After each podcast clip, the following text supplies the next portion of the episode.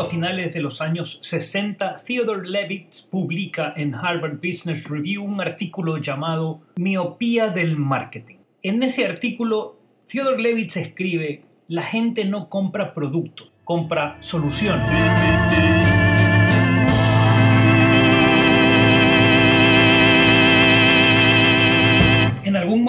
Marzo de este año, con Nuno Acosta empezamos a conversar de cómo llamar a la gente que sobrevivía a la crisis. Somos varias generaciones viviendo la pandemia del coronavirus, me dijo Nuno, viviendo la pandemia del coronavirus a la vez, por lo que ahora todos somos pandemias. En el podcast anterior hablamos de pandemias. En este voy a responder sus preguntas.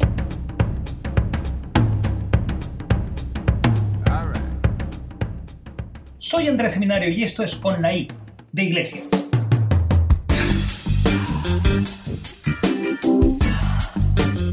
Ok, para quienes no han descargado todavía el documento, pueden hacerlo en somospandemials.com. Somospandemials.com. Pero, ¿de qué se trata?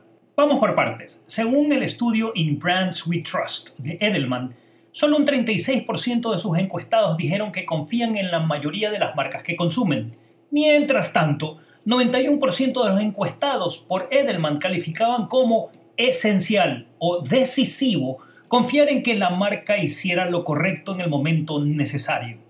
Pero, ¿qué es lo correcto para las marcas en la pospandemia? Desarrollamos siete insights y los pusimos en este documento que ustedes pueden revisar. ¿Por qué es importante? Porque las marcas que hablan de empatía o de propósito y creatividad también ven a sus clientes como números en celdas de Excel. Pero no hay insights en Excel. Piensen en esto. El insight de la empresa generalmente es el dólar. Pero la clave de una marca exitosa reside en la mente del consumidor.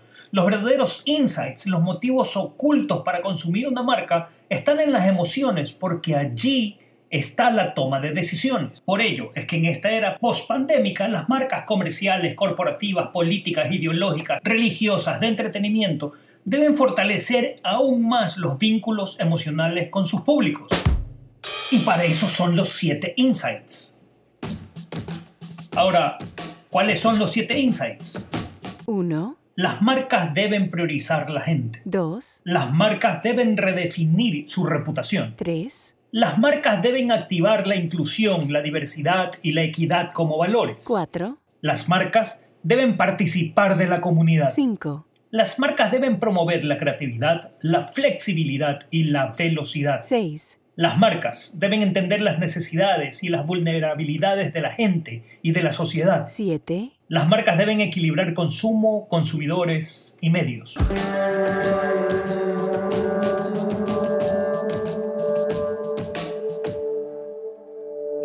Si no han tenido oportunidad de leer el documento, por favor, los invito a que lo hagan. Somospandemials.com pueden entrar, leer o descargar el PDF. Es gratuito. Aquí es donde empiezan las primeras preguntas. Pandemials. Hmm, ¿Quién acuñó la palabra? En realidad, venimos conversando sobre pandemials desde mediados de marzo con Nuno Acosta. Y si ustedes van hacer una búsqueda de la palabra, van a encontrar que alrededor de esa época varias personas empezamos a hablar en los mismos términos, pero no con las mismas definiciones. Finalmente, lo importante es lo que implica. Más allá de lo que implica, ¿los pandemials nacen o se hacen? Esa es una buena pregunta. Y en realidad, en nuestra tesis, un pandemial se hace. En el momento en que la pandemia cambia los hábitos de muchas generaciones viviendo en la misma era, en ese instante aparecen los pandemias. El COVID-19 afectó a jóvenes y viejos, hombres y mujeres, pobres y ricos, casi por igual. Más que descripciones ancladas en un espacio-tiempo para un grupo de personas, Pandemials es una conceptualización psicográfica. La generación de pandemias tiene un alto sentido de comunidad, una alta resiliencia ante el cambio, un sentido de la planificación y, como decía, nacen a partir de la explosión global del virus. A partir del anuncio de la OMS llamando al COVID-19 una pandemia, la gente cambió su comportamiento de manera sistémica. Primero negativamente, inspiradas por el miedo, que por cierto aún se mantiene, pero luego demostrando altos niveles de empatía y colaboración, más allá de que siempre hay excepciones. Claro, por eso Pandemials aplica a los millennials corruptos. De los millennials, la generación Pandemials, ustedes y yo, incorporamos el pensamiento colectivo. Recordemos que los millennials crecieron junto a Internet, por lo tanto fronteras y distancias ya no existían para ellos. De la generación X, que siempre vivió cambios más radicales desde tecnología y globalización, la generación X aporta resiliencia y adaptabilidad. Y de los boomers, los pandemials incorporan la planificación. Hay otra certeza, y es que los pandemials no son ni buenos ni malos. Otra pregunta. Sí, sí, está muy bien, pero desde la perspectiva intelectual, esto no aplica a Ecuador. Y la respuesta es que sí aplica a Ecuador, definitivamente aplica a Ecuador. Las lecciones que nos ha dejado el coronavirus, los avances de la ciencia del comportamiento, la epistemología de las ciencias sociales, nos ayudan a entender el comportamiento de la toma de decisiones de la gente en general y de la gente en la era pospandémica en particular. Es cierto que encontramos ejemplos a nivel internacional de cómo han cambiado los hábitos, es cierto, pero también hemos encontrado cambios de hábitos sucediendo en el Ecuador. ¿Y algún ejemplo de cambios de hábito? En el documento que pueden leer o descargar en somospandemials.com hay suficientes ejemplos internacionales y algunos ejemplos nacionales también. Pero en este punto quiero recomendarles que busquen o que sigan en redes sociales a Iván Sierra o a Negocios y Estrategias. Es más, voy a ser infidente. Hoy conversaba con Iván porque justo ha descubierto una serie de hábitos que están cambiando que podrían generar negocios nuevos para algunos de ustedes.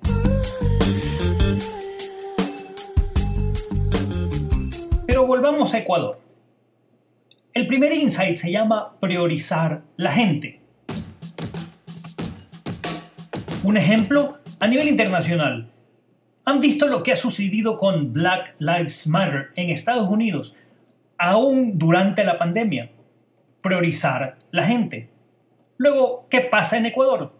Arco Estrategias y Profit Consulting Group hicieron un estudio con los 100 empresarios más influyentes del Ecuador y les preguntaron cuáles creen que son sus dificultades futuras. La pregunta textual, ¿cuál piensa que serán las principales dificultades que enfrentará su negocio en los próximos meses? Primera respuesta, cobranza. Segunda respuesta, venta. Tercera respuesta, pago a proveedores. Y cuarto, pago de impuestos. Y la gente, la gente recién es la quinta respuesta en términos de inasistencia laboral. Pero ¿qué pasa cuando los 100 empresarios más influyentes del Ecuador les preguntan cuál es la dirección estratégica que ha considerado tomar en su empresa luego de la crisis. Y la respuesta pasa por asegurar la continuidad del negocio, rediseñar el modelo de negocio, implementar nuevos canales de negocio. Y la gente, conocer el mercado es la última respuesta. Ok, ustedes van a decir, sí, pero hay un sesgo. ¿Qué pasa con las competencias? Cuando le preguntaron a los 100 empresarios más influyentes del Ecuador, ¿Cuáles considera usted que deben ser las competencias que deben requerir sus gerentes para enfrentar la pospandemia? La primera respuesta pasa por creatividad, la segunda innovación, 72% ambas, resiliencia 70%, empatía, ponerse en los zapatos de los demás.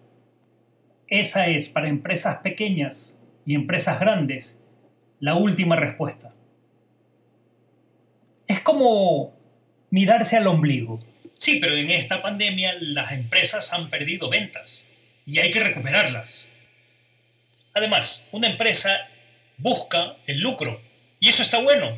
¿Por qué criticarlo? No somos una instancia de beneficencia. El valor de las marcas o brand equity no reside en las cosas o en los productos o en las acciones de las marcas.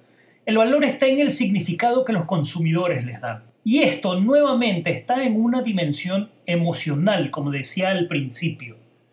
Las marcas que hablan de empatía y de propósito y de creatividad, pero que se concentran más en celdas de Excel, no son empáticas, no se ponen en los zapatos de la gente. Y al no ponerse en los zapatos de la gente, se desconectan emocionalmente. Y al desconectarse emocionalmente, no venden. Y esto funciona exactamente igual para un político, para un detergente, para una religión, una gaseosa, un automóvil, un destino turístico, una escuela para educarse. En esta era pospandémica, sobre todo las marcas comerciales corporativas, políticas, ideológicas, religiosas, de entretenimiento, deben fortalecer los vínculos emocionales con sus públicos. Pero ¿qué pasa si no aplico los insights de pandemia? En esta era post-pandemia creo que hay dos caminos. El business as usual y el new business. Adoptar o no adoptar los insights, todos o una parte de ellos, es su decisión. Sin embargo, piensen esto. Si los hábitos han cambiado, si el consumidor ha cambiado, ¿por qué debe usted seguir haciendo exactamente lo mismo que hacía? O como decía Einstein, si quiere tener resultados diferentes, ¿por qué sigue haciendo las mismas cosas? Pero, ¿dónde puedo leer pandemia? El texto está disponible en el sitio somospandemials.com. Es gratuito, usted puede descargar ahí el PDF. Por favor, coméntelo también. Punto final. ¿Qué determina un cambio de comportamiento en un consumidor? ¿Qué tal si vemos esa pregunta en una perspectiva opuesta? Es decir, ¿qué le impide cambiar el comportamiento? Porque todo lo que usted hace es tratar de llevar a alguien de un punto A a un punto B, mover su actual comportamiento. Por ejemplo, que su pareja diga sí a la propuesta de matrimonio, que su prospecto firme el contrato, que su amigo haga clic en su página web y le guste la fotografía. ¿Cuáles son las barreras del comportamiento? En realidad hay tres motivos por los cuales la gente no toma acción. El primero es apatía, eh, pereza. Simplemente exige mucho sacrificio hacer el cambio que usted está pidiendo que se haga y no se hace. El segundo es parálisis. De hecho, hoy vivimos con tanta información que estamos sobrecogidos con la cantidad de información y por tanto se genera una parálisis. Se llama la paradoja de la selección. Uno, apatía. Dos, parálisis. ¿Cuál es la tercera barrera? Miedo. Ansiedad. El consumidor tiene miedo de proceder. En cualquier situación hay dos o tres de estas barreras funcionando y es clave que usted identifique cuál es cuál. Vuelvo entonces a la teoría de pandemias. ¿Y por qué funciona? Porque podemos identificar claramente dos barreras. La primera, el miedo. Y la segunda, el exceso de información, que cae incluso en información falsa, que activa más miedo. Entonces, ¿qué deben hacer las marcas? En este punto, si una marca quiere ser exitosa, debe entender que su rol no es salir a vender, es a acompañar al consumidor. ¿Cómo lo debe acompañar? Debe acompañarla en esa transición de estado de supervivencia a estado de comprador, donde la empatía, la nueva reputación, la activación de inclusión, diversidad y equidad, la participación en la comunidad, la promoción de la creatividad, flexibilidad y velocidad, el entender las necesidades y vulnerabilidades de la gente y equilibrar consumo, consumidores y medios hará que el consumidor responda positivamente. ¿Y esto qué significa? Los invito a revisar la primera cepa de pandemias, guía de nuevos insights para la supervivencia de marcas, en el sitio web somospandemials.com. Pueden entrar, leerlo, descargarlo. Es gratuito. Hasta aquí el podcast con la I de Iglesia para esta semana.